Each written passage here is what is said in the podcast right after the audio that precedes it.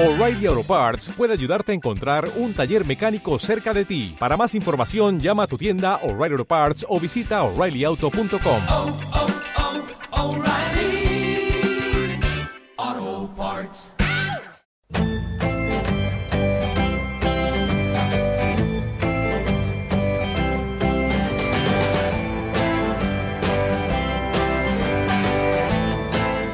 Bienvenidos a Mundo Cine. Hoy vamos a hacer una recopilación de los mejores momentos que hemos tenido a lo largo del año en este programa de cine y serie.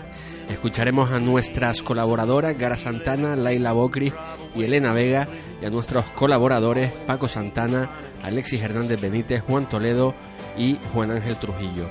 Un saludo de quien te habla, el presentador diletante Fernando Hernández Rosa. Felicidades a todos los Juanes y Juanas y disfruten de esta noche mágica de San Juan. Easy time, don't do it again. Now I'm stressed and strained. En el próximo programa emitiremos el especial Ciencia Ficción. Hasta entonces les deseamos a todos unas felices vacaciones y les emplazamos hasta el mes de septiembre cuando volvamos con la segunda temporada de Mundo Cine Radio. Muchas gracias y feliz verano.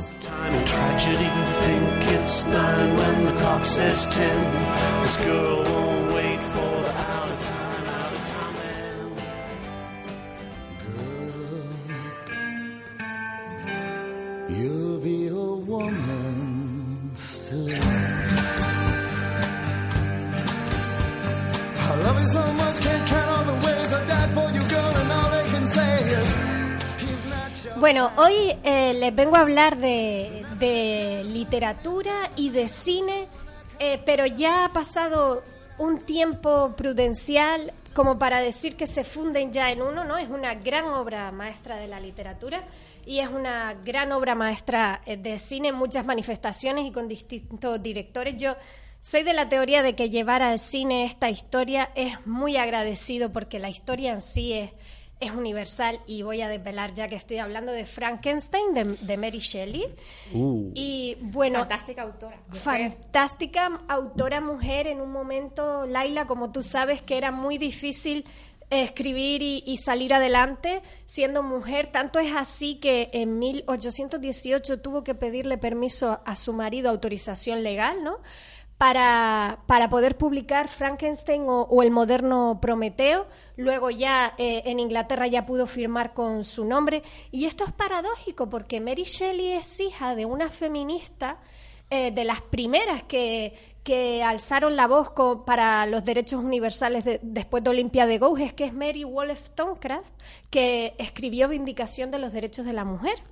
Entonces estamos hablando de que su propia hija pues padeció todavía este mundo de hombres y también en el ámbito de la, de la literatura. No tuvo una vida nada fácil Mary Shelley, pero aún así ella se movía muy bien entre, entre la melancolía y los momentos de paz que su propia vida le dejaba, ¿no? Eh, y es muy bonita la historia en la que me quiero centrar, que es cómo ella escribió esta historia de Frankenstein. Y, es, y hay una película que, que también está basada en cómo ella escribió esta peli, o sea que tenemos todo el material que podemos construir todo este puzzle, ¿no? Estaba en, en la casa de verano de, de Lord Byron, en, en una casa pues junto a un arroyo, un paisaje bucólico y tal, y junto con otros escritores románticos, góticos, románticos, decidieron hacer un concurso de, de historias de miedo. Entonces, todo el mundo contó su historia de miedo. Mary s- sentía vergüenza por hablar de, de la, de la que ella tenía en mente, pero la historia de miedo que contó Mary fue Frankenstein. Imagínense, ¿no? Esta aterradora historia de un científico que devuelve la vida a los tejidos de personas muertas, ¿no? Por medio de impulsos eléctricos y, y de, y de trocitos de, de- de cadáveres, ¿no? Pues obviamente el- ese concurso que, que montaron en la Casa del Lago lo ganó Mary Shelley porque su historia tenía mucho, mucho agarre. Y fue Lord Byron quien la animó a... Bueno, estamos hablando del romanticismo, es una época absolutamente intensa para los para los intelectuales, ¿no? Donde el suicidio era un final épico, donde eh, eh, a, a la etapa colonial se le unió traer como mascotas a los patios de las casas y de las villas de campo jirafas, osos, leones. ¡Qué horror! Estamos, estamos hablando de, de, bueno, de una época absolutamente de que si, si no fuéramos sensibles diríamos de pirados, ¿vale? Sí, sí, Pero somos sensibles y no lo vamos a decir.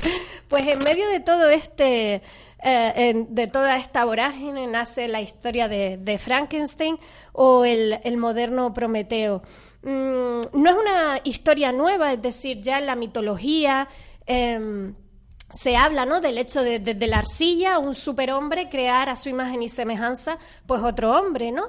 Lo que sí es nuevo y es un pensamiento que a Mary Shelley, pues como a los intelectuales de su época le preocupaba, era que la ciencia nos llevaría a evitar la muerte o a dar vida a lo que no está a lo que no está vivo. Y esto es muy interesante porque es una crítica que a nivel filosófico se, se sigue haciendo, ¿no? ¿Dónde está el límite de la ciencia? Cuando la ciencia debe ser humilde y parar para, para dar paso a la naturaleza. De esto Mary Shelley se da cuenta con preocupación.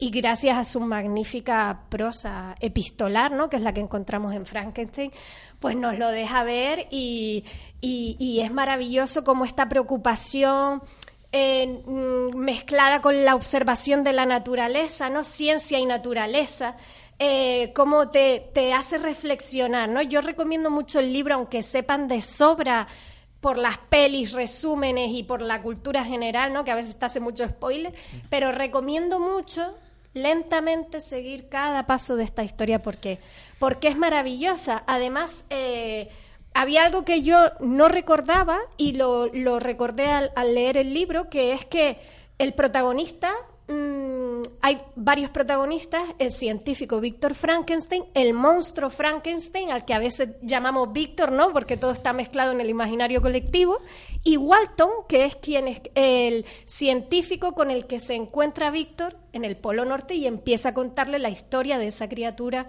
que ha creado y las consecuencias que le han llevado a estar en lo que entonces era el fin del mundo, ¿no? Que era el Polo Norte. Pero vamos a hablar de cine, porque de todas las adaptaciones que hay, yo me quedo con una que hoy supe dirigió, eh, bueno, protagonizó Robert De Niro y dirigió Kenneth Branagh. Sí, sí, sí, Y- la recordamos. Para mí, esa, junto a la del jovencito Frankenstein, que me hizo reír Oh, realmente. esa, esa es mi favorita. Que es maravillosa, sí. Frankenstein. Pero esta realmente creo que es para mi gusto, ¿vale? Y, y- y ojalá haya debate porque eso sería Sí, enriquecedor. Es la más emotiva para mí también. Es que Robert De Niro tiene una capacidad, ya está un poco más, más cómodo, ¿vale? Ahora, y me parece también legítimo. Pero, ¿qué capacidad tiene este hombre para cambiar radicalmente sin que parezca forzado? Entonces, es, es el Frankenstein que mejor muestra esa, ese periplo del libro y de la historia donde él tiene la tentación de ser bueno, de, de- de- de ser gentil, de ayudar a los demás, de querer ser querido, ¿no? Ese, ese sentimiento humano. Era tan- romántico también, tan legítimo, claro, plenamente. Eso se veía muy bien en la serie de, Penny Dre- Dreadful, no sé si la han visto, donde se ve ese Frankenstein romántico y que quiere hacer el bien y Es que el- se- se quiere llevar bien con la gente, Es pero ese fotograma tan famoso que le da una flor a la niña en el lago, puede ser. Me parece que sí, bueno, sí. si no es, pero sí es, es ese- esa etapa de Frankenstein donde pudo ser una, una buena persona, ¿no? Donde, donde si la vida le hubiese dado. Aquí hay un mensaje muy potente también, y yo creo que Mary Shelley se está dando cuenta también en, en el libro, y es este hecho de que la sociedad no puede pretender gente que no meta en la cárcel si no educa niños que no que no, que no van a ser delincuentes, ¿no? Quiero decir, eh, y eso es una sociedad también a la, eh, es una crítica también a la sociedad inglesa de la época, ¿no? Aquella sociedad con unas tasas de delincuencia tan altas, con una moralidad excesiva para después una corrupción también elevada, es decir, también encontramos eso en el personaje de, de Frankenstein. Y bueno, siempre se pone de moda. En el merchandising, yo no sé si ustedes conocen estos muñequitos pop que Ah, sí. son chiquitines que Sí. vienen de todas La las series, grande. de todas las pelis. Bueno, el más el que el que está agotado, el que nunca encontrarás es el de Frankenstein. Es un producto inagotable desde el 1818, ¿no? Está eh, Frankie Winnie también. Frankie Winnie puede ser. Sí. Sí, verdad que eran bueno, unos dibujos con un perro o algo Sí. así, ¿no? Sí. No sé si Tim Burton tiene Sí. algo que ver ahí, Sí. ¿no? El aura a mí me indica que, que tiene que ser Tim Burton. Era- por me el suena- estilo de El halo, ¿verdad? todo, Ahora cuando sí. lo recuerdas. Sí, Tim Burton, uno de esos directores también memorables por su estilo. Y sucede una cosa muy curiosa con este personaje y es que cada eh, maestrillo le da su toque, como es el caso, en este caso de Tim Burton, y además que el imaginario colectivo va por un lado y la historia real se queda en otro, ¿no? De modo que ahora el Frankenstein que imaginamos es verde, Sí. con dos tornillos atravesándole el cuello. y un smoking. Nada más lejos de lo que escribió Mary Shelley, ¿no? Mary Shelley describía a un hombre que se puso los harapos que encontró salido de una placenta asquerosa y con la cara absolutamente como, como de retales, como de- mm, retazos pegados de piel. Sí. Un ser horrible, pero no es lo que nos ha llegado ahora por culpa o gracias al cine, a ediciones posteriores, cómics, series y Sí, tal. yo creo que por eso también Kenneth Branagh se quiso eh, distanciar un poco del resto de, de películas que hablaban de ese monstruo verde que todos tenemos en la cabeza y añadió el Frankenstein de Mary Shelley al título. Exacto, de Mary Shelley, como diciendo, no todo lo que hemos hecho después. Exacto, esto, esto es lo que yo quiero contar. Este director hace una cosa que es maravillosa y, y todo el mundo le criticó, y es que hace excesivamente larga, largo un momento o larga una escena el- del nacimiento de Frankenstein en la que Víctor el científico y su criatura forcejean. Está un monstruo asqueroso con una placenta resbalándose con su propio fluido y Víctor queriendo contenerlo. Es una escena que puede durar un minuto y medio. Es un horror. Pero me, me gustó que lo hiciera así, ¿no? Porque a veces nos hacen unas elipsis, pero el Sí. dramatismo está en que ese hombre de repente se da cuenta cuando se va a dormir que ha revivido un muerto que está viviendo con él. O sea, es, es maravilloso. Eso es lo que se llama la censura Disney, ¿no? Que, por ejemplo, cuando alguien cae de un balcón o algo así, eso nunca sale. Nunca Exacto. sale ese enfoque de él en el suelo. No se sabe que está muerto. Escachado. Exacto, no se sabe que está muerto. Para los niños... Es hasta divertido, ¿no? Se oye Sí. un efecto de un FX, ¿no? Y, Sí, y bueno, elipsis, seguimos a lo otro, ¿no? pues bueno, eso es tratar de usted al espectador, ¿no? Dejarnos ver esas cosas y con, con buen gusto, ¿no? Porque también un, un hombre, un monstruo saliendo de una placenta, hay que echarle estómago. Pero bueno, es uno de mis libros favoritos. Yo aprovecho este verano y aconsejo lo que yo quiero hacer, que es leer clásicos. Voy a empezar Moby Dick a propósito de pelis de serie B. Y, y también recomiendo muchísimo este Frankenstein de Mary Shelley. eh, y si se quieren acercar a él por el cine, pues pueden hacerlo o por mi recomendación de hoy de 1994 o por la que más les guste. De hecho, esta no fue la primera que vi. ¿eh? Yo empecé por, por el jovencito Frankenstein.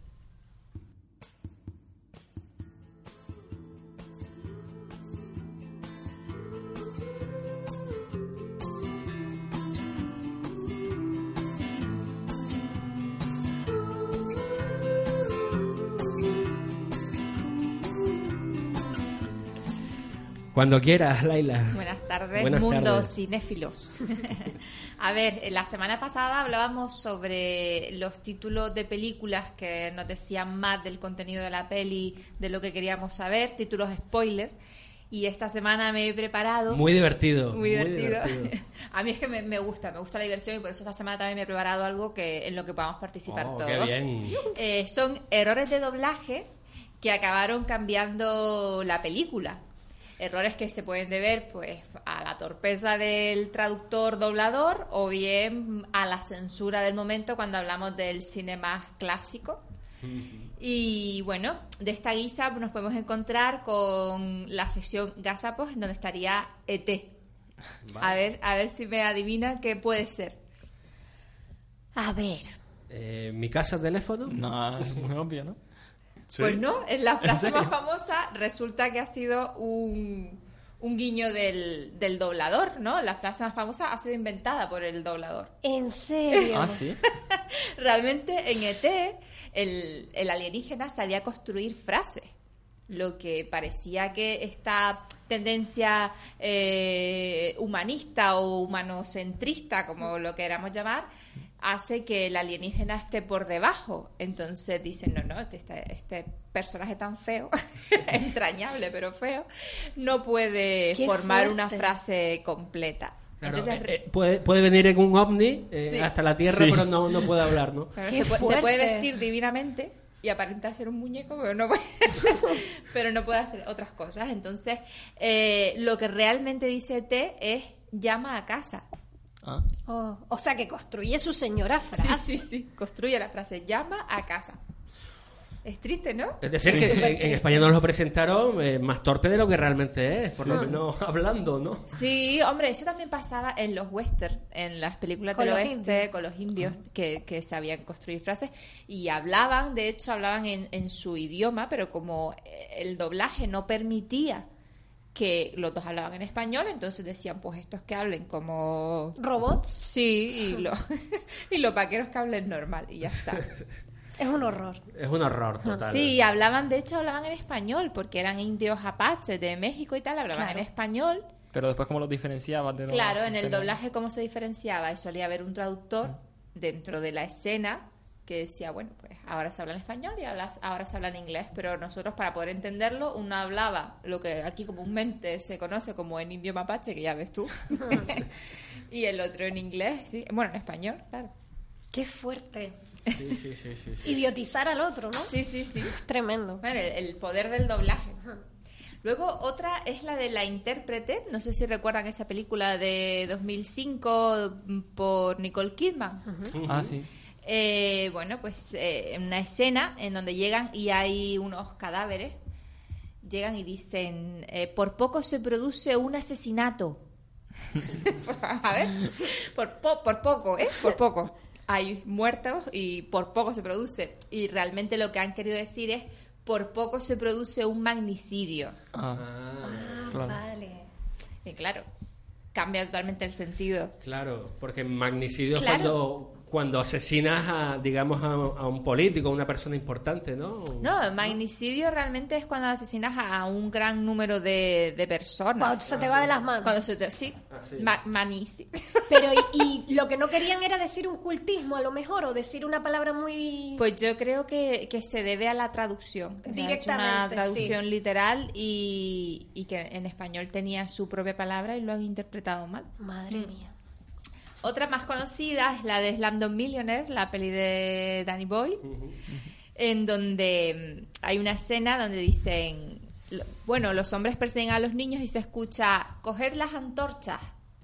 Y no son antorchas, dice, está diciendo realmente, cojan las linternas.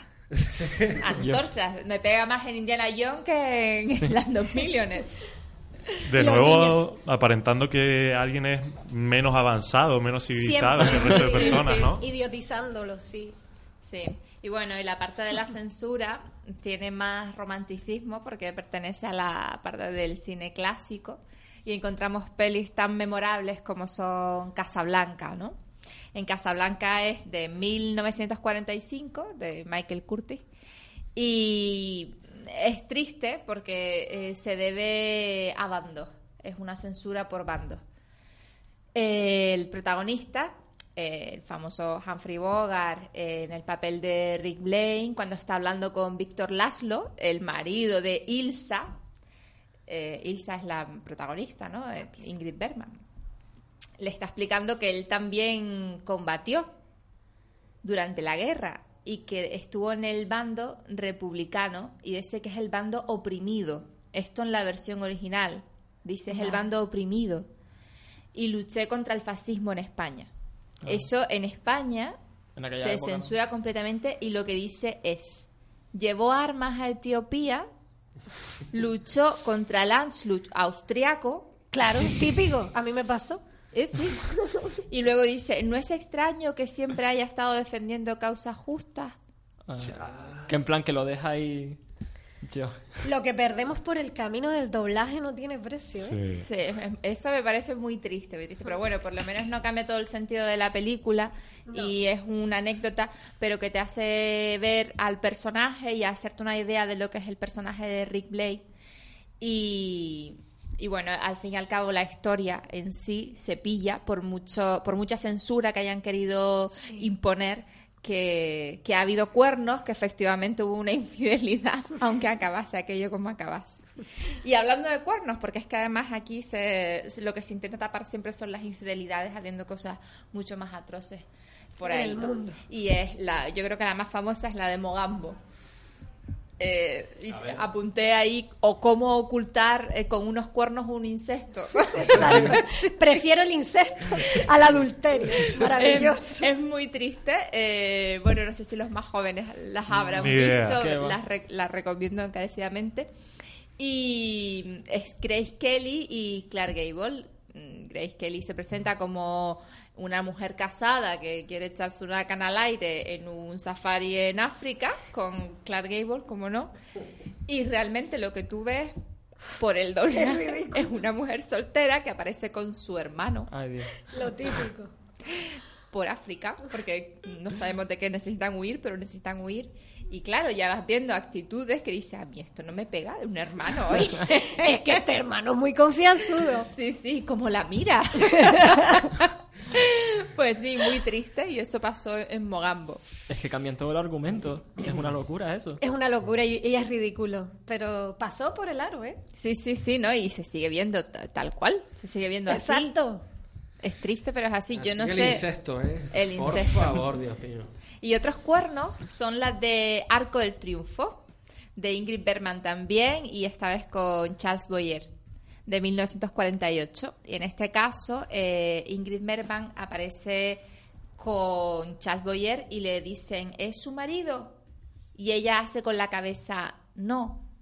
Pero está diciendo, según el doblaje, sí. No te puedo creer, en serio. Pensaban que estaba diciendo no y el tío dijo no. Sí, sí, sí, no, eh, ella niega, niega con la cabeza, Claro, dice pero- no con la cabeza, pero el doblaje le hace decir sí, y tú estás viendo sí. Ajá. Es el colmo de, de la... De, o sea, si tuviera que elegir una imagen para representar la censura sería esa. Sí, y La, la, de decir... el colmo no, de la estupidez y de tomarnos Sí. por, por idiotas y por estúpidos. Sí. No sé. Lo que tiene el doblaje, tergiversa en muchas ocasiones lo que una película quiere decir. Por eso también, en- a día de hoy, con todos los medios que tenemos, cada vez se recomienda más lo que es ver películas en versión original, subtitulada, porque es el producto original. Y yo creo que se disfruta tanto a nivel de la veracidad del argumento, no hay censura ahí posible, y también en cuanto a La disfrut- interpretación. disfrute artístico. Estoy de acuerdo, pero sin olvidar que tenemos un equipo de dobladores catalanes en este país, o en ese país, no me voy a meter ahí, en este país, maravilloso. Sin Entonces duda. yo ahí se me, se me divide en dos justo el Son los mejores del mundo. Sin Exacto. duda. Y son pero los mejores- tienes toda la razón Pero- del mundo. Son los mejores por el tiempo que Es que llevan de la haciendo actuación, y la la tradición actuación. que tienen. Claro, sí, Pero yo sigo pensando que una actuación como mejor se disfruta es con la actuación original. Sin Claro, duda. claro. Eh, como dice Laila, el 50 o el 80% del trabajo del actor. Se ve duda. mucho en, en pelis que también lo decíamos antes, como en los hermanos Marx, todas las pelis de los hermanos Marx han hecho una labor de traducción y de doblaje impresionante con todos los juegos de palabras. Es que vamos, yo creo que la peli es el 90% juegos de palabras y el 10% la, la actuación de ellos. Entonces, la labor que hace el traductor ahí es impresionante Brutal. para que entiendas el chiste. Es la labor que tiene que hacer. Lo que pasa es que los demás no la hacen. Mm. Pero No es que él haga más, sino que es lo que tiene que hacer. Pues sí, Es mira, eh, la semana pasada formulaba una pregunta aquí a los compañeros, les decía Ay, no que, fuesen, que fuesen estudiando a ver si, si me trajeron las cositas hechas. Yo tampoco hice la tarea, lo siento, Laila. Pero tenemos al alumno avanzado, Juan Toledo, que sí hizo la tarea. Aquí ¡Ánimo, estamos, Juan! aquí estamos. Tuyo es el micro. Preguntaba cuál era la película en blanco y negro, eh, la última película en blanco y negro en ganar un Oscar, eh, sin contar la lista de Schindler. Y a esa pregunta he de añadir que también en 2011 hubo una película en blanco y negro que ganó un Oscar, que es The de, Artist. de Artist. Ah, es lo que iba a decir. Pero si no contamos esa película, sería El apartamento Correcto, de Billy Wilder en 1960. correcto, el Ay, que alguien apartamento. trabaja aquí. Pero ¿cuántos años pasaron entonces entre una y otra? ¿40 o, o más? Sí, 51 años, eh, Sí, 51 sí. años entre The Artist y, y El apartamento. Maravillosas las dos.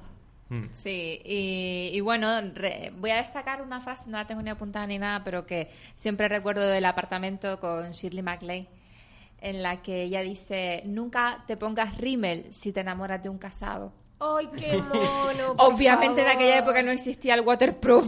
Exacto, exacto. Waterproof. Desde aquí lanzamos. ya ese se pueden concepto. enamorar de casados, señora. Resistencia al agua.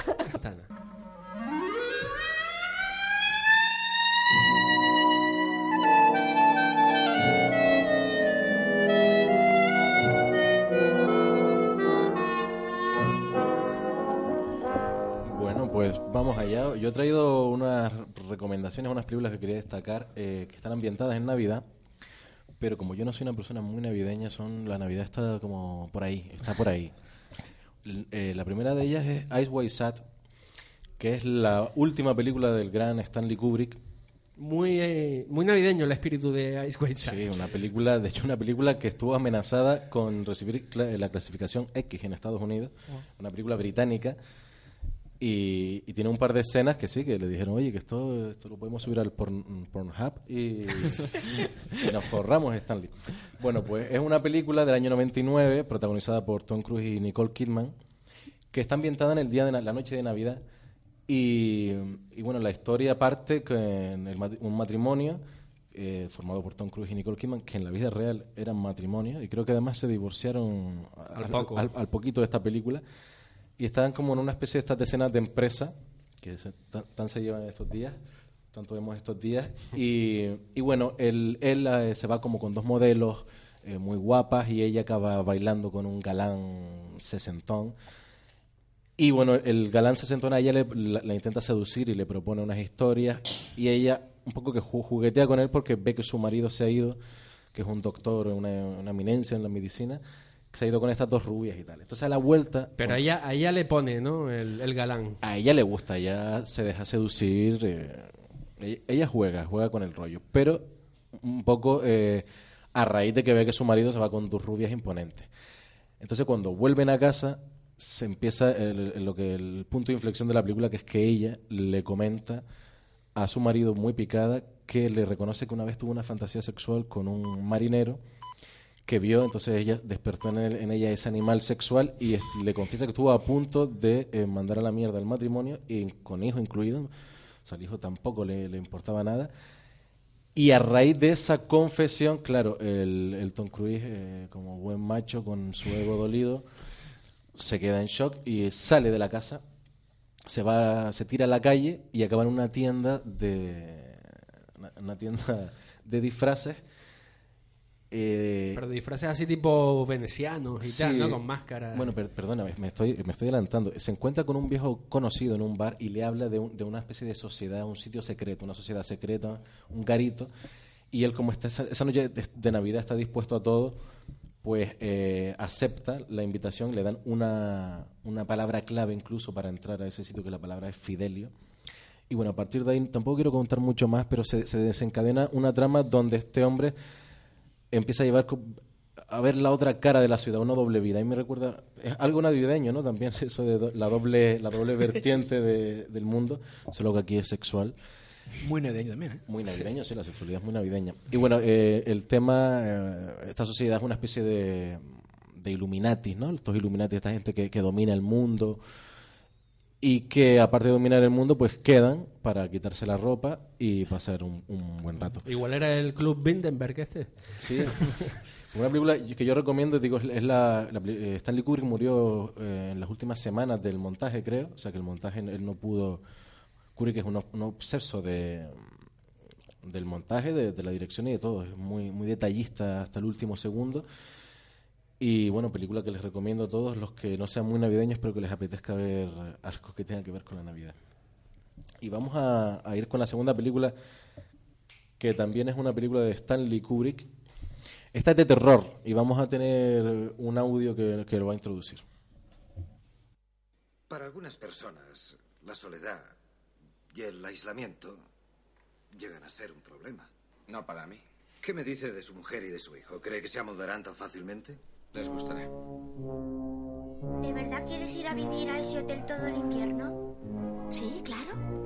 Lo pasaremos muy bien. ¿Y qué dice Tony? Él también querrá ir al hotel, supongo.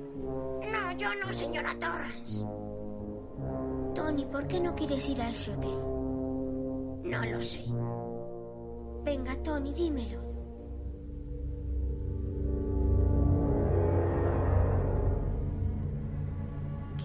¿Qué hay en la 237? Nada. Tú no debes acercarte por allí nunca. No debes entrar. ¿Me entiendes? No entres.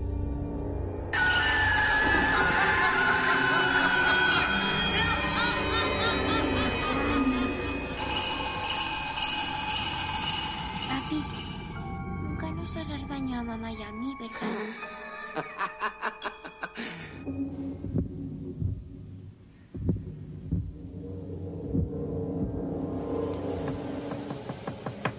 ¡Cabritillo! ¡Aquí está ya! He tenido una pesadilla horrible. Por matar a y a Dani.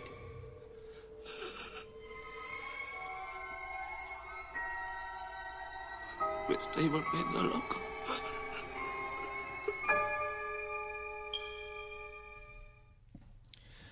Qué bonita la Navidad, ¿verdad? Joder. Pues esta película es El Resplandor, una novela De Stephen King. de Stephen King, adaptada por, por Stanley Kubrick al, al cine. Es una película de terror que cuenta la historia de bueno Jack Torrance, que es el protagonista, que es Jack Nicholson. Pues le encargan eh, cuidar con su familia durante el invierno un, un hotel.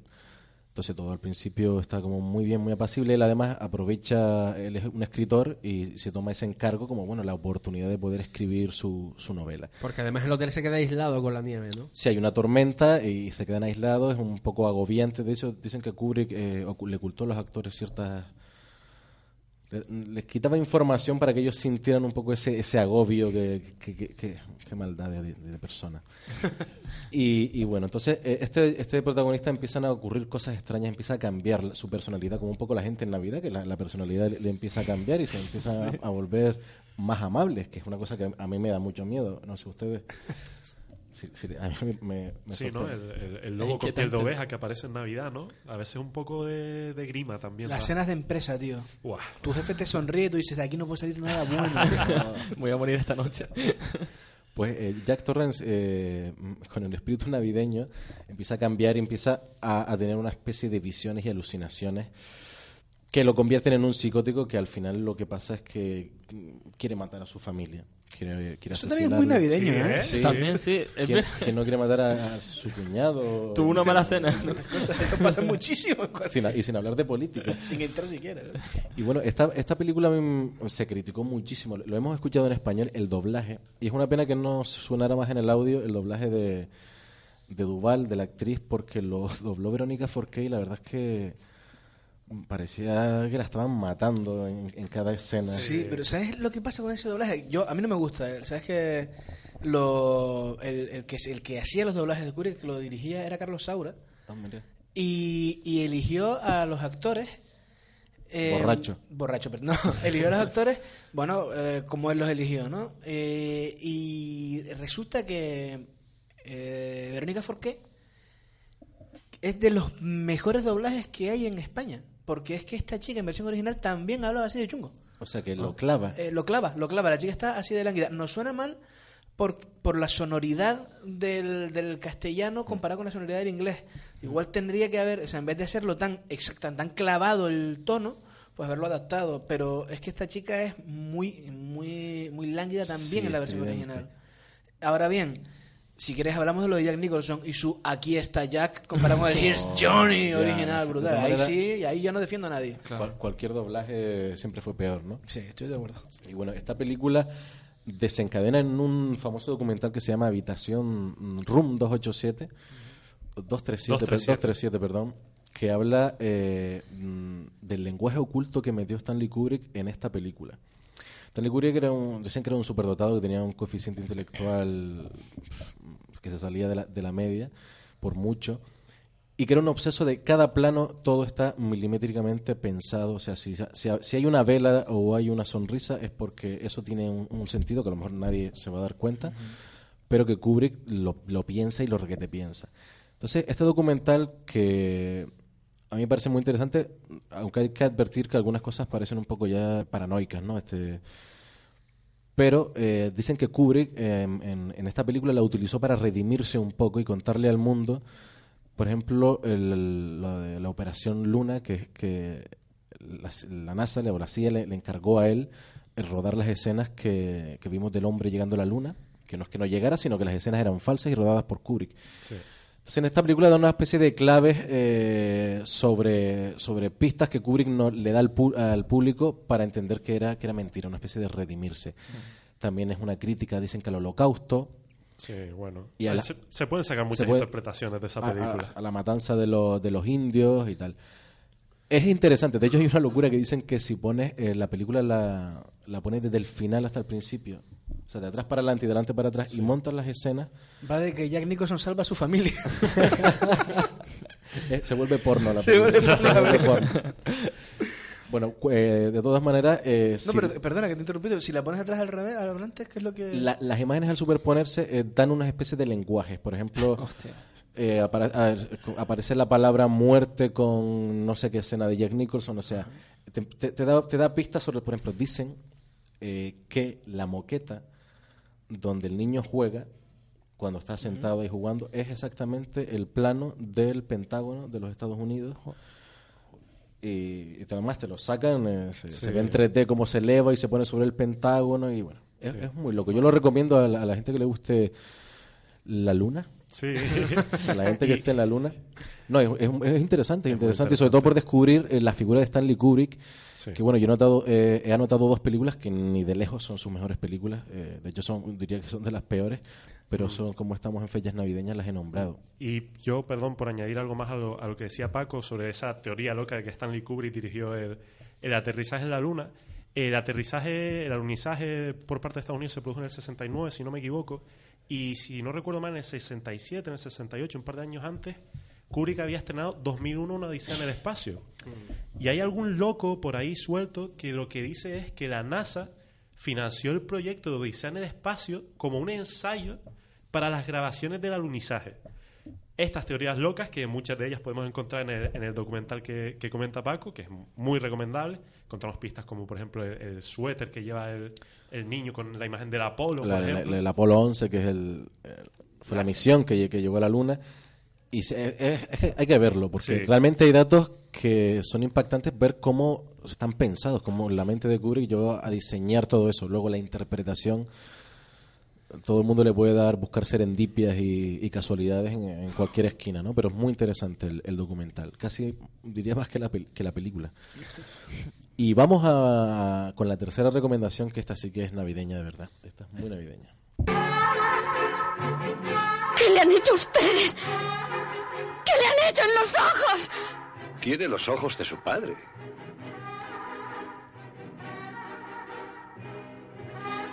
¿De qué habla usted? Los ojos de Guy son normales. ¿Qué le han hecho a ustedes? ¡Maníacos! Su padre es Satán, no Guy. Salió del infierno y engendró un hijo de mujer mortal. ¡Salve Satán! ¡Salve, Satán! Satanás es su padre y su nombre es Adrián. Vencerá a los poderosos y derribará sus fortalezas. Redimirá al despreciado y tomará venganza por el torturado y el quemado. ¡Salve Adrián! ¡Salve Satán! ¡Salve!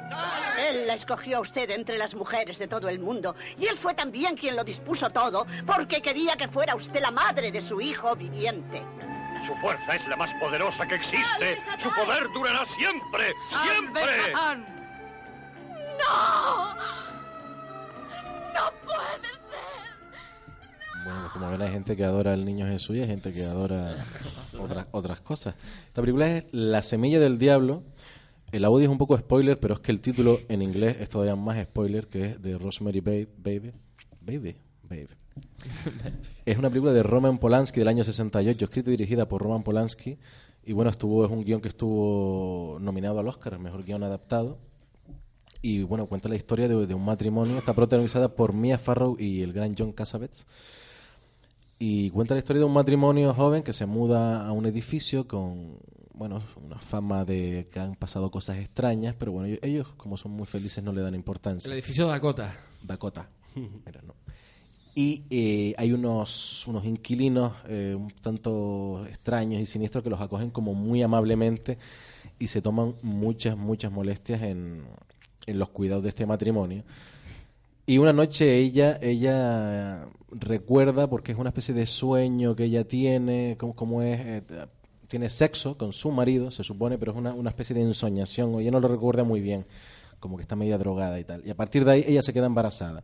Y a partir de que se, de que se queda embarazada, pues esta especie de comunidad en la que vive, pues empieza a agasajarla y agasajarla de una manera un poco que da como grima, ¿no? De- le, recomiendan hasta el ginecólogo que, que, que tiene que, que- que ir. Y bueno, es una película muy, muy recomendable eh, para todos los amantes de la Navidad. Y terror, terror del bueno. Le dan batidos de raíz de tamis, que no se sabe muy bien lo que es, pero Pero está muy rico. una solución ahí diabólica Suena bien. para dejarte ahí para allá, ¿no? Sí. Es una película con una leyenda horrible lo que pasó detrás. ¿eh? Sí. Lo que, La- Solo por nombrar lo que el edificio dilo. Dakota, eh, en ese edificio, en la puerta de ese edificio, mataron a John Lennon. Sí. Que- y bueno, y después todo lo demás que... bueno. Sí, con la mujer de Roman Polanski, de Roman Polanski, que fue asesinada. Tate, Sí, exactamente. Charles Manson. Sí, está como un poco maldita esta película. Esta película. Muy navideña. Sí, sí. Y el, no sé si en la peli esta de dos solte- tres solteros y un biberón. Esa también es una película bastante maldita. sí, sí, sí. la grabaron ahí en el, en el edificio Dakota y al parecer en uno de esos fotogramas... Solo nos ha traído desgracias ese maldito edificio. Sí, sí, totalmente. Decían que, que eh, en uno de esos fotogramas detrás de una cortina parecía una, un rostro extraño. Y lo dicen Uh. actores también que han tenido experiencias y cosas así. O sea Sí, que- sí, sí, sí, sí. Muy recomendable el edificio de Dakota.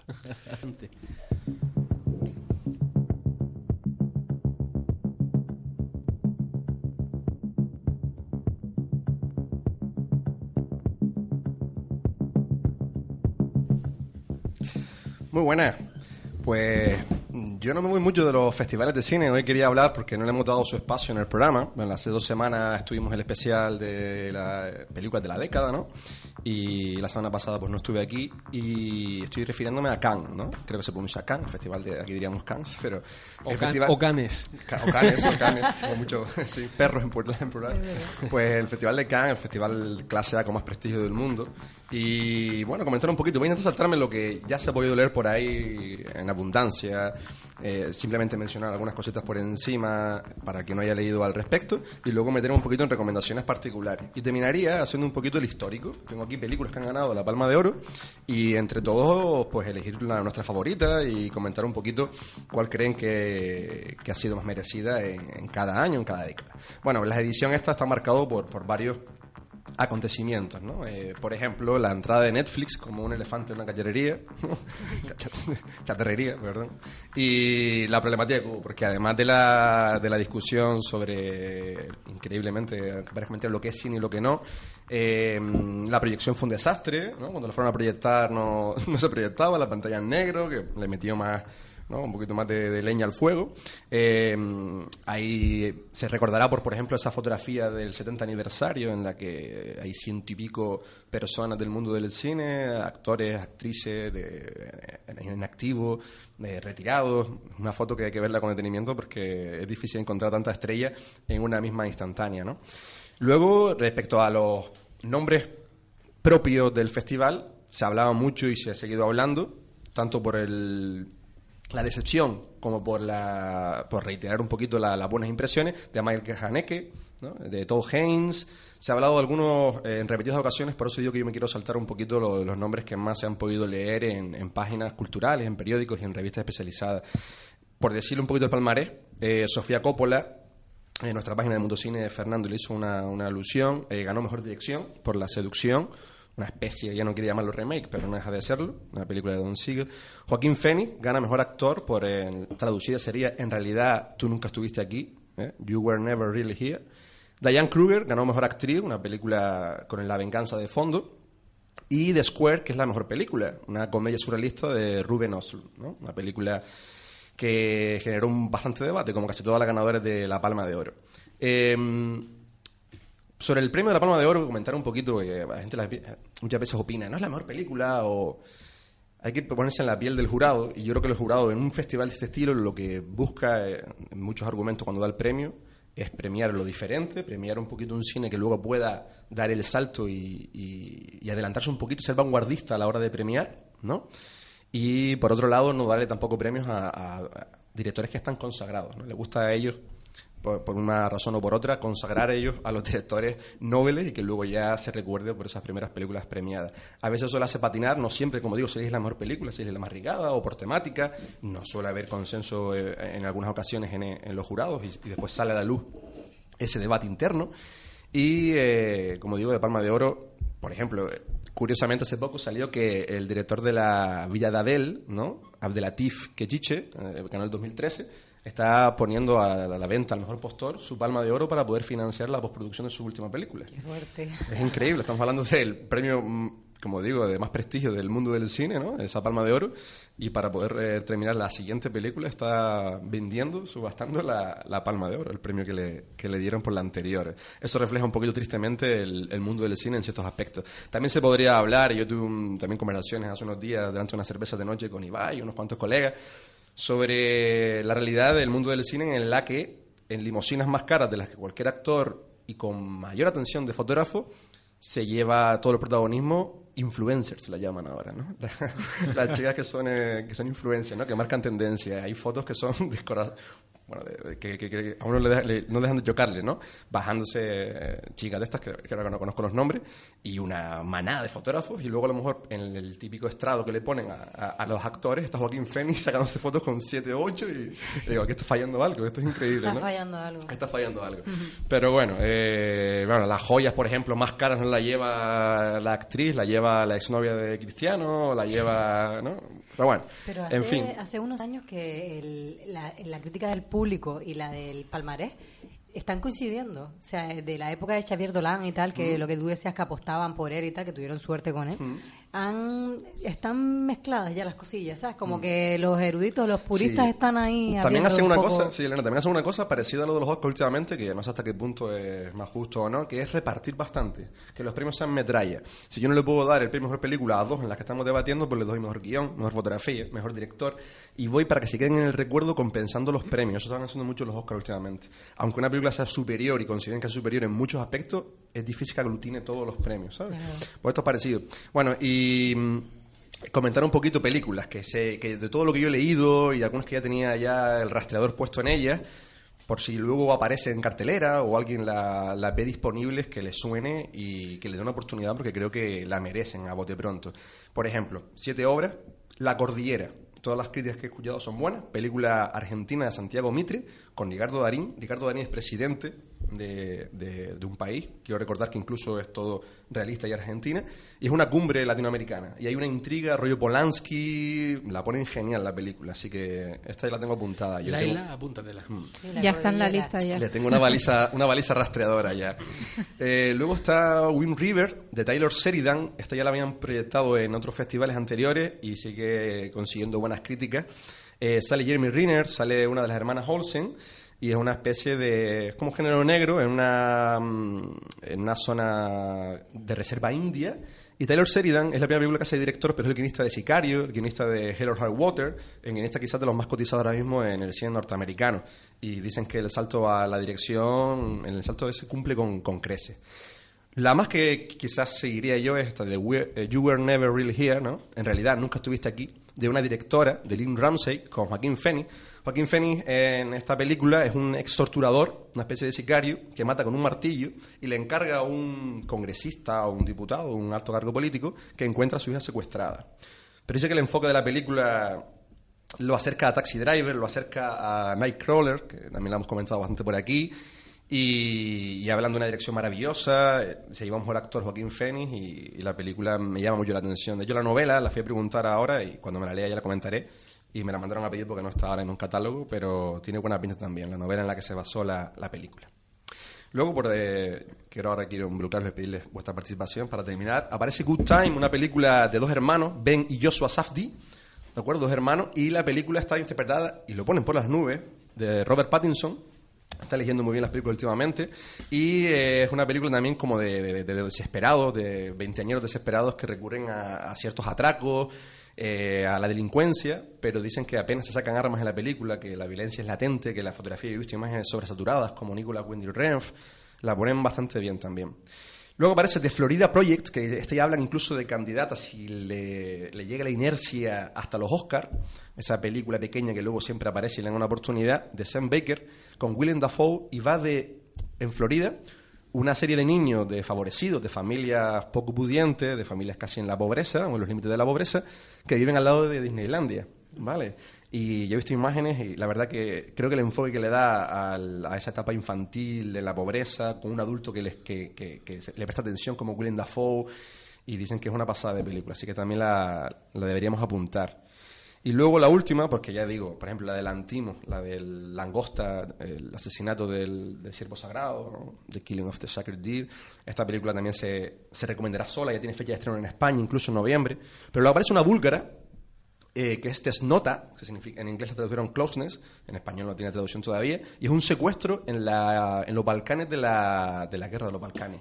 Como una familia intenta encontrar unos secuestros que eran comunes, eran habituales, encontrar a su pariente secuestrado y las trabas que encuentra, incluso entre vecinos, y, y, eh, en algunas páginas la película más valorada de todo el festival. Estaba en estas secciones paralelas que a veces los, los críticos más afamados apenas tienen tiempo para ver o ni siquiera pueden pasar por ahí, tienen que ver la sección oficial, pues esta acumula casi los mayores elogios, tiene matrícula de honor por un tubo, ¿no? Esta hay que, habría que apuntarla.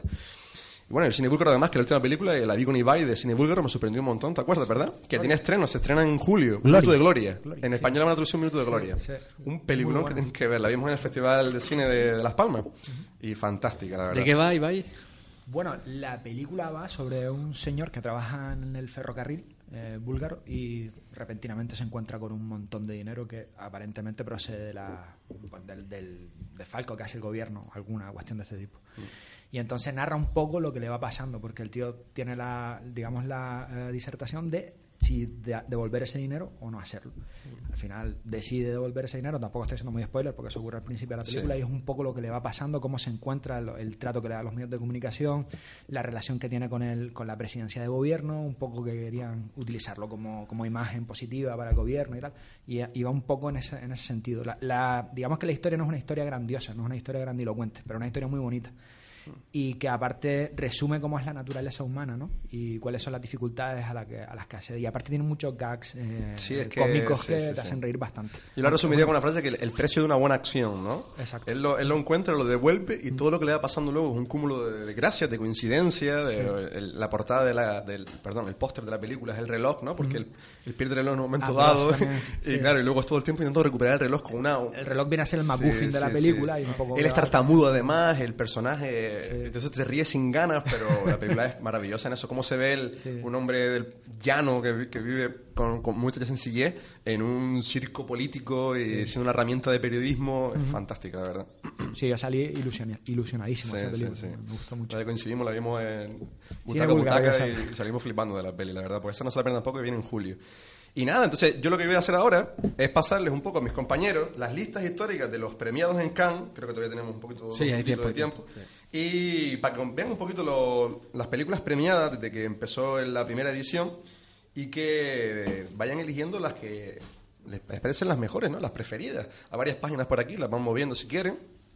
de Qué currado, Alexis, años. por Sí, ¿no? Dios. En color y todo. Qué ilusión. Madre mía, con Vayan mirando, eh, banderitas. pasándola, porque son diferentes La gente años. no lo ve, pero es que hay banderitas a los lados. Oh, pero hay montones. A todo color. Y gracias a Pepillo por imprimirla. Claro, claro, el Benetton de Pepillo. Está copiado y pero- pegado a mí. Acabas de dar la más pequeñita y creo que me gustan cuatro, ¿sabes? Sí, O sea, son es las más como- recientes. Me ha más tocado Taxi Driver. Yo lo que los compañeros eligen, les voy a romper la originalidad de las elecciones. Yo tengo las mías seleccionadas ya. Porque como dije antes, hay películas que o bien se valoran a posteriori, ¿no? Su grandeza, porque el arte a veces tarda en, en, en- en calar, ¿no? El arte sin la repetición, como digo muchas veces. Y otras que en las que el director ya tiene un premio incluso de Palma de Oro o algún Oscar y, y se lo saltan, ¿no? Y no y no le otorgan. Pero dentro de las que están, yo nombraría de mis favoritas. Está en 1949 El Tercer Hombre, que está catalogada la mejor película británica de la historia, según el Orson Welles. ¿Qué pasa, Laila? ¿Qué pasa, Laila? Que se me pasó, que hay mucha peli ahí de la... Por En orden. 1976 yo destacaría Taxi Driver, por supuesto. Sin duda. Scorsese llevándose la palma de oro. En el 79 Está Apocalipsis Now, incluso con un montaje problemático, llegó en un montaje precario, no es la película que ahora vemos. Llegó húmeda, por lo visto. Lo, sí, sí, ¿Sí? por la- el- cuenta la leyenda Ah. de que llegó, llegó justo de montaje y, y estaba húmedo el, el film. Fíjate, una película maldita desde el principio, la verdad, complicada. Luego está en 1984, París, Texas, de Ah, Wim Wenders. Pensé que no me la ibas a decir, Esa digo, película. what? Esa película. En el 86, hay muchas más, ¿eh? Yo estoy La destacando unas cuantas. La misión en el 86. Eso no te la han puesto en clase hasta morirte, los Pues, profesores. Sí, pues no sé, creo que no. no sé. Ah. Mi madre se me lo ha puesto, pero... Pero un montón de eso. ¿Y el nombre de la rosa? Bueno. Y por último, que mis compañeros solo lo hubieran elegido igualmente, yo me adelanto a ello, en el 94, Pulp Fiction, que es muy famosa como, reconoció, como recogió el premio Tarantino porque hizo una peineta recogiendo el premio. el vídeo está por ahí, recientemente volvieron a sacarlo a la luz por los premios de, de Cannes. Eh, una crítica le, se quejó de la película y, y un grito como estaba recién Norma de Oro y Tarantino hizo una, Una peineta. una peineta a su estilo. Parece ¿no? genial. Que Muy bien. Así que mis compañeros, no sé si yo, claro, he dejado algunas apostas atrás y demás, y están ahí subrayando como si fuera. Ahí me si faltó. fueran deberes. Ahí están Ibai y Laila, su rollo. Sexo, mentiras y cintas de vídeo. A mí me encantaba. Underground A mí también. me faltó el hombre de hierro, el hombre de hierro también, el, el gigante de hierro, perdón. Sí. Y bueno. el árbol de la vida también. Esa Vale, vamos uno a uno, Alexis. Estamos siguiendo una Venga, rueda. vale, ¿sí? sí, venga, a ver, Fernando. eh, Todo el mundo ha pasado todas las páginas, pero como son tres, no se han visto todas las, Ah, no, todos no, los Fernando, años. te paso la... No, he visto dos. Yo vi hasta el 73, pero me da igual, porque me voy a quedar ya con una. La mejor A es ver. la de Ibai y es la mía. Lo siento. Acabo de hacer una selección Que empiecen express. ellos, que empiecen ellos. Eh, Venga. eh, venga, Ibai, te toca. Ustedes como profesores, em, ¿considera que nosotros somos los empollones de la clase? a mí, a mí. Bueno, tú. No, no, es tú, tú. Yo ya he que hablado hemos- mucho. Es que hemos marcado un montón de, de películas. Muchas que prácticamente quizás las que hayamos visto. Muchas que, que no. Sí, sí. Hay la, muchos cine desconocidos. sí, la mayoría no la hemos visto. Sí, está, por ejemplo, no sé, la Dolce Vita, evidentemente. Vidriana. El tercer hombre también Ah, la pusimos. hombre, sí. Pero se trataba de decir uno, no de hacer Ah, ahora toda la una. lista. Pulp Fiction. Pulp Fiction, yo que sé, Taxi Driver. Hagan no batería sé, de no, unas cuantas más si quieren. Es que no no puedes Fernando la suya también. Yo que sé, Corazón Salvaje, tío. de- Una, una es poco. Vale, pues la misión. Emisión también, Una se la elegí yo. A, lo loco. Creo Muy que bien. nosotros coincidimos aquí con Elephant. Elephant Él también y aparece. yo, y yo sin duda Amor, de Haneke. Yo, es que hay muchas. Y la cinta, la cinta blanca. Haneke y, Haneke y Coppola dos, ¿eh? son los únicos. Bueno, hay cuatro directores y conocidos así para gran público, quizás, entre comillas, gran público. Haneke tiene dos palmas de oro y, y Coppola también por la conversación y por Apocalipsis Now. Me voy a decantar por una, sin duda, Baila en la oscuridad. De. Trier, yo le iba a decir. Te pega mucho, te pega mucho. Lo siento. Sí, sí, sí. Te pega mucho. Lo siento, Haneke. Es una, es una película odiosa. ¿Odiosa? odio- es odiosa. O sea, Ah, pero ¿por qué? no, no, me gusta mucho. me- Ah. Pero es una película que no puedes repetir muchas. Bueno, yo ah, no puedo no, repetir. sí, porque no es sé. cierto, cierto. Sí, sí, sí. Sí, es muy dura. pasa muy mal. Es como, ¿cómo se le puede hacer tanto mal a una persona? Menos ¿Cómo mal que alguien que me tan- entiende. Sí, sí, sí. Y ahí con Bjork mejora la peli. Uy, la ¿eh? banda Sí, sonora, la por banda sonora favor. es muy buena. Es muy buena. Vale, yo me voy a quedar con Viridiana de Luis Buñuel. Viridiana, Genial. Buñuel, yo lo pensé también. Preciosa, sí. Mm. Pues sí, la verdad que es lo que comentaba antes. Hay películas que vemos aquí que quizás sus directores luego no dieron un gran salto y otros que fue un empujón suficiente como para que a nuestros días lleguen con una filmografía consistente y destacada, ¿no? Digo que, eh, uno diría que desde el 39 encontraríamos más pelis, pero hay un poco de todo, ¿no? No digo hay, hay años y años, pero películas magistrales hay en cada década. Así que genial. Por mi parte, ya dimos el repaso a Khan ya y ahora... Muy buen, muy buen repaso, Alexis. Muchas gracias. Ahora toca Hume. Nosotros somos más de descarte por aquí.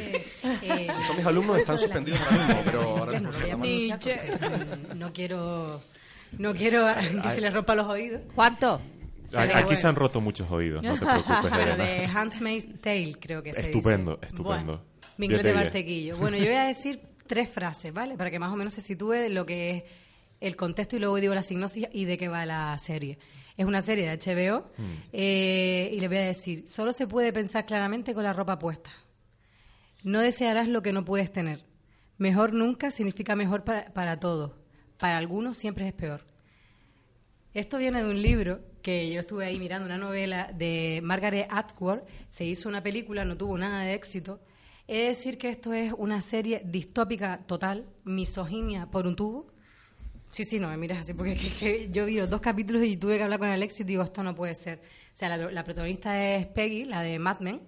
Eh, Ah, Elizabeth sí, vi el Moss, cartel, vi el cartel. Me encanta. Maravilloso. O sea, sale también Alessi Blem, que es la de la chica Gilmore. Eh, Ro- Robert Fine, también, que es que da miedo solo con verlo al pobre, el de... mm, ¿cómo se llamaba? Eh, bueno, no me acuerdo ahora la película. Vamos a situar a la gente. A ver, Estados Unidos no existe. O Mm. sea, eh, cogieron, eh, mataron a los gobernadores y de repente hay una nueva institución que coge a las mujeres eh, como simplemente para tener hijos, básicamente. O sea, no hay natalidad, ya queda poco lo que es, no hay comida, que coge, vamos a coger a las mujeres de los gobernadores, ellas van a tener a sus criadas, las criadas van a servir simplemente para dar niños. ¿Quién da a los niños? Los niños básicamente lo dan mujeres promiscuas, eh, lesbianas que sean fértiles, si no las llevan a unos campos de concentración. Eh, no existen los gays, o sea, como gay tienes tú que utilizar a la criada para tener hijos si tú eres eh, fértil. Los, lo que son los médicos también abusan de las criadas para tener hijos. No tienes libertad absoluta en ningún sentido. O sea, simplemente tienes. Estados Unidos está cerrada. Es una. ¿Cómo diría yo? Es una dictadura distópica total. Es que no tiene ningún sentido. Porque básicamente ellos cierran eh, fronteras con Canadá y demás. ¿Y por qué esa, esa obsesión con reproducirse? porque ya no hay niños. O sea, de cada nueve mujeres, tres tienen un niño sano. Los otros mueren o los tienen y a los tres meses mueren. Todo es por supuestamente contaminación ambiental o algo así. No se, no se suele decir mucho en la serie. Lo que viene a esto Qué es... curioso, ¿eh? Lo de la contaminación justo hoy. Eh, así, total. Eh, Y en Estados el Unidos. colega Trump, ¿no? De Estados Unidos. Pues Vaya empieza locura. la serie y tú ves simplemente una criada dentro de una habitación tenue, ella hablando y tal. Lo bueno de la serie es que ella no para de decir palabrotas y tú empiezas a decir, ¿esto en qué época es? Claro, es una época actual, pero vestidas como si fueran los Amish, una cosa así. O sea, no tienes, estás totalmente tapada, todas van de rojo, tienen un, cierto diálogo con las personas que ven, no pueden escuchar música, o sea, son eh, prisioneras de sí mismas.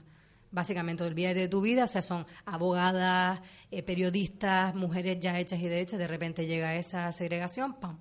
Eres un número, o sea, de hecho te cambian hasta el nombre. Claro, vives en una casa, no conoces a nadie, nadie te conoce a ti. Eh, la historia va de Elizabeth Mott. Elizabeth Mott pues tenía, se había arrejuntado con un chico, él no tenía hijos, deja a su mujer, ella tiene un hijo con ella, que es un hijo sano, una niña sana, perdón, coge y de repente ven que pasa todo esto. ¿Qué pa- lo que yo pensé, pensé viendo la serie era como, ¿cómo de repente hay de- una dictadura? Pues paulatinamente, te lo explica tan bien la serie, es como, y como de repente estamos en una democracia. Claro, no te das, cuenta. cuenta. Empiezas a poco, de repente, ¿qué hacen? Para que la mujer sea totalmente sumisa. Te quito el trabajo, ya no hay trabajo. Tu cuenta va a tu pareja, al hombre, ya sea el, el primogénito, o sea, tu marido, tu padre. Si no tienes a nadie, no tienes dinero. O sea, ¿y qué haces como mujer? Meterte a lo que haya. Porque Bueno, que eso hace 80 años en España Sí, sí. ocurría, tal cual. Pero claro, verlo así de tan, tan, tan rápido fue como... Y bueno, ahí va, esto es lo más suave. O sea, esto es lo más suave. Claro, ella tiene una amiga que es lesbiana, que es la chica de is the New Black. La última temporada, no me acuerdo que ella... Bueno, pasaba ¿Cuál de ellas? ¿Cuál de ellas? La de la última temporada que ya no está. no puedo decir spoiler. Sí. Y es su amiga lesbiana, entonces, claro, ellas quieren escapar y justo cuando van a escapar, la cogen a ella. O sea, se queda ella ahí, su marido escapa, se oye unos tiros, no se sabe qué pasa, es que no puedo contar mucho. Su hija sí, se la llevan. Lógicamente la niña piensa que no le van a pasar nada, porque los niños son como oro allí. O sea, los niños los están, eh, les están enseñando lo que va a hacer luego sus vidas. O sea, que va a ser, tú vas a tener una criada y va a seguir el mismo patrón. O sea, y muy fuerte. Bueno, cuando va transcurriendo la serie, tú dices, esto no puede ir a peor. Pues sí, puede ir a peor. O sea, la madame, la que les enseña a ellas después de sacarlas de su mundo real a este mundo distópico, es eh, la señora que salía en The Leftover, que ella se llama Anne Watt, que esa mujer tú la ves y ya te cagas, te cagas. O sea, si la puedes, búscala porque sale en ¿Cuál toda es la serie. Leftover? Eh, la de los humos, la, La que fumaba, la de- la jefa de la que secta mata esa. muy heavy, pues aquí es la Sí. jefa, pero en este mundo. Y flipas, porque es que no eres nada. O sea, cuando te explican el concepto de cuál es tu misión como criada, lo voy a contar aquí a ver si puedo y no me cae una gota. A ver, la imagen es la mujer del gobernador se pone detrás tuya. Tú te acuestas, o sea, para que sea toda una ceremonia y no sea una violación, él se pone a hacer lo que tiene que hacer para tener un niño y tú detrás. O sea, y tú acostada. Tú acostada ahí mirando a no sabes dónde, no puedes hablar ni nada y tal. Termina, te levantas y te vas a tu habitación. Ya está, esa es tu vida. O sea, después están los ojos. Los ojos son gente que está ahí escondida en la casa que te está vigilando. Tú no puedes hablar con nadie, no puedes buscar a tus hijos. O sea, no eres absolutamente nada. Pero a través de un circuito de televisión. Nada, no, hay tele, no hay televisión, no hay radio, no hay prensa. ¿Y qué, y qué- absolutamente qué ojos, nada. qué ojos te vigilan? Los ¿Detrás de los son- cuadros o qué? No, Ah. el, el conductor de el conductor que te lleva mm, a ver a tus colegas o que te lleva al mercado, ¿sabes? No puedes salirte de ese parámetro. O sea, tienes dos caminos, el largo y el corto. El largo es que tú ves una pared con cadáveres. O sea, había la última vez que pusieron cadáveres era un gay, un cura y un médico. Claro, es que médicos no pueden haber. O sea, no pueden haber eh, tampoco curas y tampoco gays. Fuera. Los hombres, lo que es el, el- el hombre en la serie es, da miedo, porque llega un punto que se acostumbran. Lo que hablamos antes del machismo, te acostumbras. Vale, yo tengo ahí un sitio, tengo a mi mujer y de repente pues tengo la criada, estupendo todo. ¿Qué pasa? Que cuando ya llegas a un vínculo con la criada, ya ahí estás haciendo eh, posición de tu poder. O sea, ya no es que tú seas dictador y tengas esa, esa ceremonia que vale que está establecida y tal, que la puedes, te puede gustar o no, pero es lo que hay. Pero cuando te sales de ahí, ya estás con tu poder de hombre, de pues voy a seguir manipulando a mi rollo y tal. Vale, ¿Y por qué no procrea con su mujer? Porque la mujer es estéril. Date cuenta de que te estaba diciendo que de nueve mujeres, tres son fértiles y los niños nacen sanos. Si no, ya eh, tienes un niño y a los tres días se muere. Todo tiene que ver con eso, porque si no se acaba la raza humana. Pero claro, esto es de dos locos, o sea, él y ella, que son los protagonistas, que cogen y se montan esta paranoia de distopía en Estados Unidos que es flipante, porque es que ¿Cómo se llama la serie de nuevo, eh, Elena? el cuento de la criada. El cuento de la criada. Bien. He de- voy a poner una puntualización. Hay momentos en los que se reúnen todas las criadas, ¿sabes? Porque se ve como ellas pasan de estar en Estados Unidos del 2000 y pico a estar en los Amis. Y se ve ese, esa rotura de, de tu realidad. Cuando de repente tú te ves en una sala con un montón de chicas, no puedes hablar. Hay una señora que te está contando unas paranoias de una ceremonia y de repente tú levantas la mano y contestas, eso es una violación. Te cortan la lengua te cortan la lengua, te cortan el brazo, te, te quitan un ojo si contestas, pero hay una cosa buena, que fue lo que me gustó a mí del capítulo 2, que dije, por favor, mm, que les pase algo a un hombre. Un violador lo matan ellas. O sea, se ponen en círculo, tocan un timbre y empiezan ahí, claro, toda la rabia que tú tienes porque te están violando constantemente todos los días, la descargas con el violador. Pero claro, eso es una cosa puntual. Y luego ya te ves, el amor no existe. O sea, ella se ve que tiene una affair con alguien de la casa, que no quiere decir quién, y él le dice, no, no, esto no es amor. De hecho, te notas, notas en la serie esa separación de, ya no de género, sino de espacio. De soy el hombre, yo no te toco, tócame tú. O sea, es, es muy heavy. O sea, mi cabeza era como, mm, esto no puede, mm, ¿dónde está mm, aquí el sentido? Bueno, eh, va por el capítulo 9, eh, creo que, que- no, que terminé el 8, queda el, 8, el 9 y el 10, supongo que terminará en el 10 porque algo de eso leí. Es basado en la novela que dije antes. Y la película no tuvo mucho éxito en el momento que se estrenó, porque se hizo como muy antena 3 al mediodía. ¿Sabes? De, venga, violamos a la señora, pero la criada no tenía ni pies ni cabeza y Elizabeth Moss, eh, Dios, la recomiendo muchísimo, no me ha... HBO, ¿verdad? HBO. HBO. HBO. Y luego voy a hacer un inciso y vi la película Crudo, que es de Gore, que me ha dado por Gore esta semana, porque esta serie como que me dejó con mal cuerpo. Ya Juan Toledo trajo aquí el tráiler hace unos meses sí. Sí. de una chica universitaria, ¿no? Que pasa del veganismo a... Bueno, cuéntalo tú, Elena. A mí he de decir que me gustó el principio y el final, tal cual. Mm. El fotograma del principio y el del final. ¿Qué El pasa? fotograma. he, he de decir, sí, sí. y La actriz me encantó, lógicamente, pero no era, no era nada nuevo para mí. Es lo que estaba comentando antes del programa. Cuando ves mucho cine y ves mucho gore y el festival de cine, la noche más freak y demás, ya a mí eso no. O sea, me da más miedo ver el cuento de la criada, que es un rollo psicológico, que tú vas viendo pinceladas pequeñitas, a verme algo muy explícito de comiéndose un dedo. Es como. Es más como se vendió que lo que la No, película el es final así. me gustó mucho. Sí. ¿La viste, Muchísimo. Juan? Sí. Sí. Muchísimo. El final la recomiendo, ¿eh? Yo O la sea, recomiendo también, sí. Yo la recomiendo, que la vean. Luego de ahí pasé, porque me saltaron pelis gore, digo, venga, vamos a darle una alegría al cuerpo. Me vi una que se llama Excisión, es viejísima, bueno, viejísima, del 2007 o así. La, la actriz no la conocía, sale el padre de Laura Palmer, curiosamente, y no sale ninguna actriz así conocida. Y me gustó, es una chica que tiene 17 años, que ve la vida muy oscura y de repente quiere perder la virginidad. Pero su mm, eh, eh, obsesión de perder la virginidad quiere hacerlo mm, con la regla.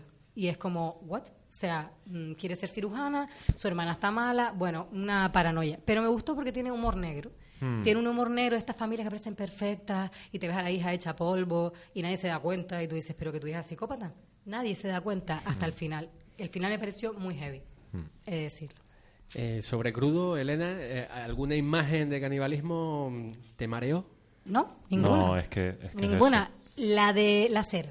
O sea, cuando le estaba quitando la cera, eso ahí sí me chirrió un poco, pero no... Ah, pero no es tan No. chungo. Pero lo que Eh, vendieron de gente desmayada en el cine. Eso y tal. nunca es cierto, eso, nunca es cierto, cierto. eso nunca es Mira, cierto. por ejemplo, La Bruja de Blair, que me estaba acordando yo, que te acuerdas que la promoción fue como muy así, un poco rara. Sí. Y a mí esa película sí me da miedo. Fíjate tú. Sí, a y no también. se ve nada. Sí, solo con los gritos. Por y eso, tal, ya. por eso da miedo, ¿no? Claro. Porque no se ve nada. Yo es una película que he visto y nunca me ha dado miedo. A mí sí. Pero porque la veo a lo mejor en el ordenador de mi casa, en el televisor de mi casa y no es lo No mismo. es lo mismo. Yo fui al estreno al cine y se Claro, cola en claro. el cine de Galaxy. que- Un saludo a Romina Gómez, que estuvimos juntas en ese cine y nos estaba viendo por Facebook Live. Ah.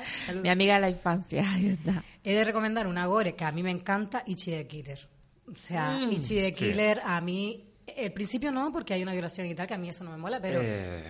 es muy heavy esa peli, me encantó. Es muy heavy, es bastante Me heavy. encantó. Es más heavy que, Sí. que crudo, bastante.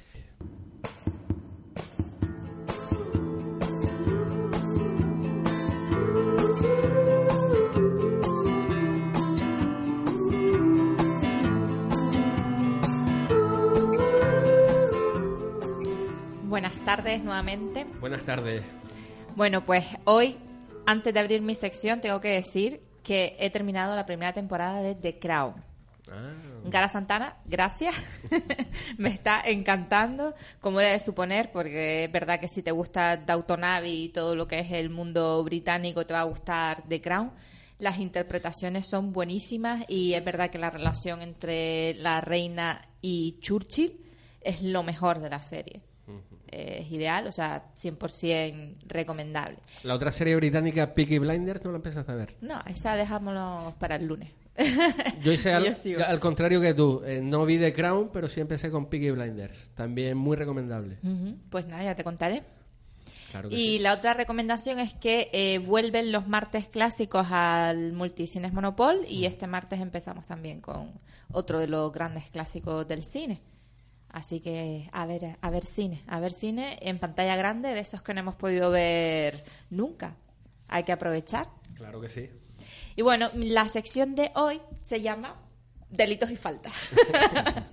que claro, me lo recordó Paco la semana pasada y dije, joder, es que no he hecho nada relacionado con el mundo jurídico y, y ya tocaba, ¿no? Entonces vamos a relacionar pelis eh, de abogados, de jueces, de, de todo el entramado judicial que yo creo que son las más importantes o al menos las que para mí más se ajustan a la veracidad jurídica y las que tienen un guion sublime. Así que no podía empezar por otra que no fuese 12 hombres sin piedad. Yo no impondré ninguna regla. Eh, si quieren, podemos discutirlo ahora y votarlo, aunque claro está, no es la única forma. También podemos votar sin más. Suele hacerse una votación preliminar. Sí, votemos y así podremos largarnos de aquí. Ajá. Entonces, todos sabemos que tenemos mm, un caso de homicidio en primer grado y si consideramos culpable al acusado, le, eh, le enviaremos a la silla eléctrica. Es ineludible, según el juez. Sí, lo sabemos. Expongamos nuestra opinión. Eso es lo justo. Bien, ¿hay alguien que no quiera votar? No. En cualquier caso, mm, deben recordar que el resultado debe alcanzarse por unanimidad. Em, Así es la ley. ¿Están todos listos? Los que le consideren culpable, levanten la mano. Uno, dos, tres, cuatro, cinco, seis, siete, ocho, nueve, diez, once. Once han votado culpable. ¿Alguno vota inocente? Uno. Muy bien. Once culpable y uno inocente. En fin, es un comienzo. Hay que fastidiarse. Siempre tiene que haber uno. Bueno, ¿y ahora qué pasa? Tendremos que hablar. Siempre la misma historia. Así que inocente, ¿eh? Genial, ¿no? El tenemos que hablar. Ese es el inicio de la peli. Eh, hablaba antes con micros apagados con Paco que esta peli es la que se enseña en, en todos lados como la muestra ¿no? de, de lo que es un guion perfecto y, y de las curiosidades que tiene. Y una de ellas es la claustrofobia que se siente al ver la película. Están encerrados en una sala, salvo los tres primeros minutos, que es el juicio y, y cómo ya entran en la sala a deliberar. Toda la película, que dura dos horas, están dentro de la misma sala y las mismas personas, son 12 personas. De hecho, Henry Fonda se llega a quejar de lo cutre del decorado que hay cuando se asoma a la ventana y le dice al director, tío, pero vamos a ver, que esto es una cutrada, que acabo de hacer eh, otra peli con Hitchcock hace nada y no veas los decorados de Hitchcock, ¿sabes? Que te podías meter por ahí. Y él te le decía, tú déjaselo al director de fotografía que ya verás cómo lo hace bien. Y no se equivocaba, ¿no? Porque no, no se aprecia, está muy bien hecha. Y bueno, otra de las curiosidades es que eh, al comienzo de la peli las cámaras se sitúan por encima del nivel de los ojos. Están todos como mirando desde el plano en alto, ¿no? Va viendo las cabezas. Y eh, con lentes angulares que hacen eh, un mayor distanciamiento entre los sujetos que están en la mesa. Es una mesa alargada y es difícil eh, que, que, se aprecie que hay distancia porque están juntos. Uh -huh. Y poco a poco la cámara va bajando cada vez más hasta el punto de que en mitad de la peli ya se aprecia como el plano es son primerísimos planos siempre a los ojos eh, hay muchísima tensión y ya casi al final el plano ya se centra más en la zona en, en el busto no uh -huh. y porque están las cosas como más claras ya se empiezan a, a tornar eh, las cosas mm, tal como Henry Fonda está planteando desde el inicio que el no es que él crea que es inocente, él plantea una duda razonable, que es lo que todo el mundo se queja de en los juicios, ¿no?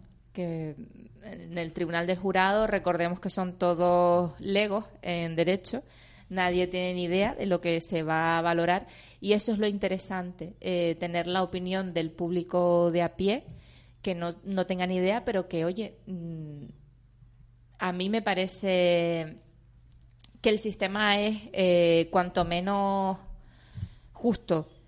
Se puede, o sea, puede ser justo o no, pero por lo menos plantean la duda y está bien que ante la mínima duda la persona sea, salga libre. Hmm. Sí, al final la película también eh, es un poco la búsqueda de la verdad. Hmm.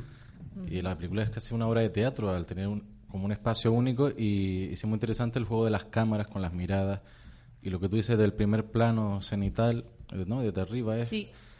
Y luego ir a los ojos, que es como la, la, verdad, ¿no? En los ojos uno no se puede ocultar y están todos ahí mirándose. Por eso juega muy bien uh -huh. el director, que no, sé, no me recuerdo. Sidney Lumet. Es de Sidney Lumet. Eh, cómo juega con eso, que es lo que le da la atención. Pues muchas veces ni se hablan, simplemente uno mira al otro y es la lucha de Henry Fonda por, oye, vamos a buscar la verdad. Ellos, como se oye en el audio, están cabreadísimos, se quieren marchar. O sea, hay que pensar que son, ha durado el juicio X, pongamos dos semanas, y han estado aislados de sus familias, de sus trabajos, de sus vidas.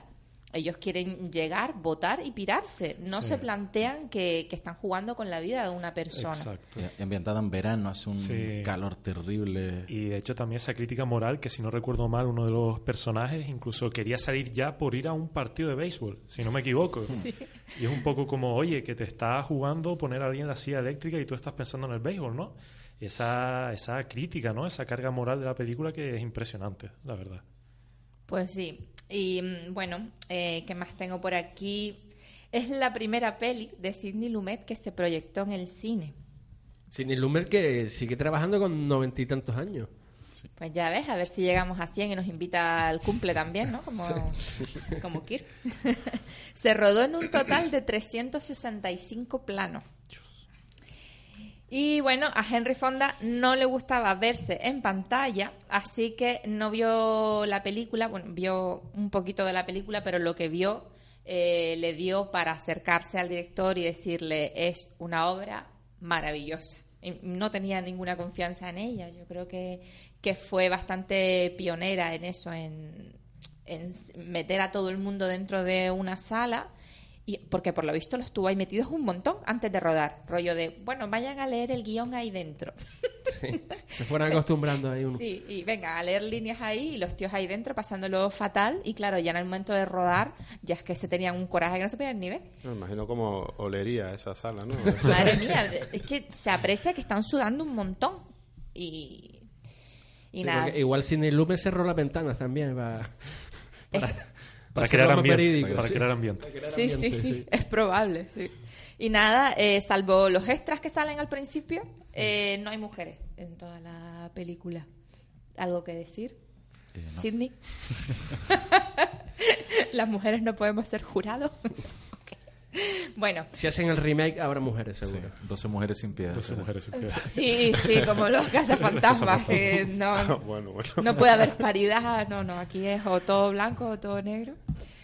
Seguimos. La segunda peli que he elegido es la de Billy Wilder, Billy Wilder, Willy Builder, Billy Wilder. del Imperio Austrohúngaro, eh, testigo de cargo. Como no, eh, bueno, es una de las precursoras películas en cuanto a jueces, abogados, tribunales y demás, y yo creo que también una de las primeras en las que se aprecia un giro argumental. Lo siento, ya bastante vieja como para que sea un spoiler, sino haberla visto. Eh, es obligatorio ver a Charles Lawton discutir con su enfermera.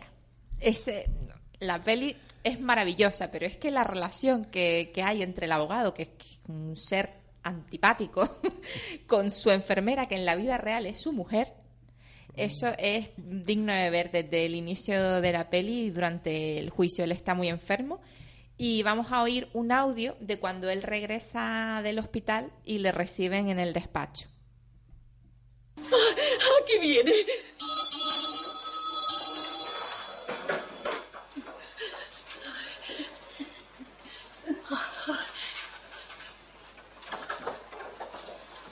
Buenas tardes.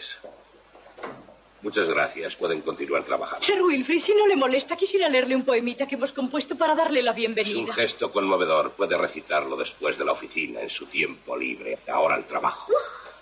¿Qué le pasa a usted? Nada, que me alegra ver que es usted el mismo de siempre. Más sentimentalismos a mi alrededor y les aseguro que me vuelvo al hospital. Me extrañaría, no querrán admitirle. En realidad no le dieron de alta, le expulsaron. Conducta incompatible con dolencia cardíaca. Ponga esto en agua incorregible, charlatana. Vamos, Carter. Bueno, creo que se aprecia bastante bien en el audio la forma de ser de este particular abogado. Es decir, que yo no tengo la suerte de contar con un despacho con tanta gente que me recite poemas y me lleve flores y ese tipo de cosas. Llama- llámanos por teléfono, Leila. ¿Verdad? Si yo soy adorable y no entiendo. no lo entiendo, siempre es antipático. aquí, Sí, ¿verdad? Debería. Debería. Bueno, si tuviese un, un cliente como, como este que ha matado a una, supuestamente, a una rica viuda, pues igual me iría mejor. bueno, pues testigo de cargo, mm, muy, muy recomendable y también marcó mi vida jurídica. Y eh, la última de la que voy a hablar, y, y bueno, no por ello menos importante, es Matar a un ruiseñor. Es posterior. Es decir, que tanto Testigo de Cargo como mm, eh, 12 hombres sin piedad son del mismo año. eh, 1957 y esta de 1962 de Robert Mulligan. Como no recordar a Atticus Finch, ese abogado de la época de la Gran Depresión, ¿no? Que está, mm, hay un conflicto racial, están acusando a un negro de violar a una chica blanca, como no, y él es el único que le defiende y eso entraña unos problemas sociales alrededor. Y para rematar, el tipo es viudo y tiene dos niños. a mí me recuerda mucho a una posterior que se hizo mm, con Matthew McConaughey que se llamaba Tiempo de Matar. No sé si alguien la recuerda. Pues era. eh, el tema es como muy familiar. eh, curiosamente familiar. Y bueno, también tenemos un audio del alegato de este gran abogado. En la suposición, en la indigna suposición, de que todos los negros mienten, de que en el fondo todos los negros son seres inmorales, de que nadie se puede fiar nunca de los negros cuando se hallan cerca de nuestras mujeres. Suposición que solo puede brotar de mentes como las de esas personas, y que no es ni más ni menos que una mentira insensata. Una mentira que no es necesario demostrar a ustedes.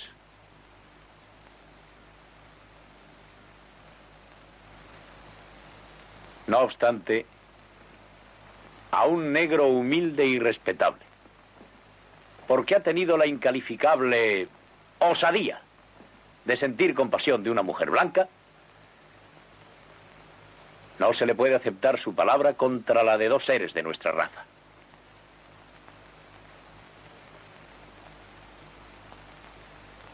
El acusado no es culpable en modo alguno. En cambio, hay otra persona en esta sala que sí lo es. Bien, señores. En este país, los tribunales tienen que ser de una gran equidad. Y para ellos, todos los individuos han nacido iguales. Bueno, los pelos de punta, ¿no? Grande Gregory Peck, ¿no? Muy grande, sí. Eh, hace poco vi una entrevista en la que recordaba a este personaje con mucho cariño. Bueno, pelis de abogados y de jueces y fiscales y de defensas y acusaciones hay muchísimas. Eh, sobre todo relacionadas también con el tema del holocausto y de la Segunda Guerra Mundial, que surgieron un montón de pelis, no solo los juicios de Nuremberg o basadas en los juicios de Nuremberg, como puede ser, por último, El lector de Kate Winslet eh, o Vencedores y Vencidos, un poco más antigua. Pero a mí lo que me inspiró a estudiar Derecho fueron las novelas de John Grisham. y por tanto, pelis como La tapadera o El cliente. Entonces, no son comparables a lo que acabo de nombrar ahora, pero es cierto que a la gente le llega. Son, son pelis que son muy fáciles de ver, como las novelas muy fáciles de leer. Tienen un, un guion muy bueno. Y bueno, también destacar la de la caja de música de Costa Gabras. No me entretengo más para no perder tiempo, pero muy recomendables todas ellas. Eh, les digo a los oyentes que si quieren participar, indicando cuáles de sus pelis eh, sobre tribunales, jueces, incluso prisiones, como puede ser dramas carcelarios, cadena perpetua y demás, eh, les ha gustado más, pues hay a Mundo Cine de Facebook, la página de Facebook. Claro que sí, y se las recomendamos también a todos los estudiantes de Derecho. Sí, sobre todo las que acabo de nombrar, porque además se, se ajustan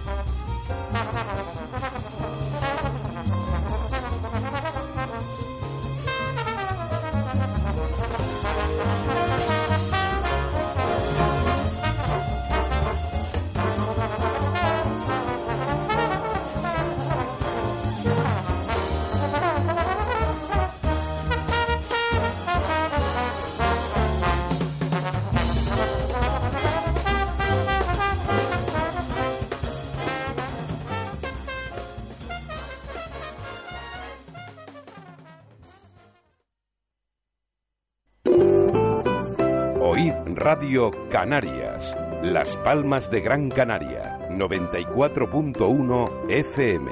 Santa Cruz de Tenerife. 103.3 FM.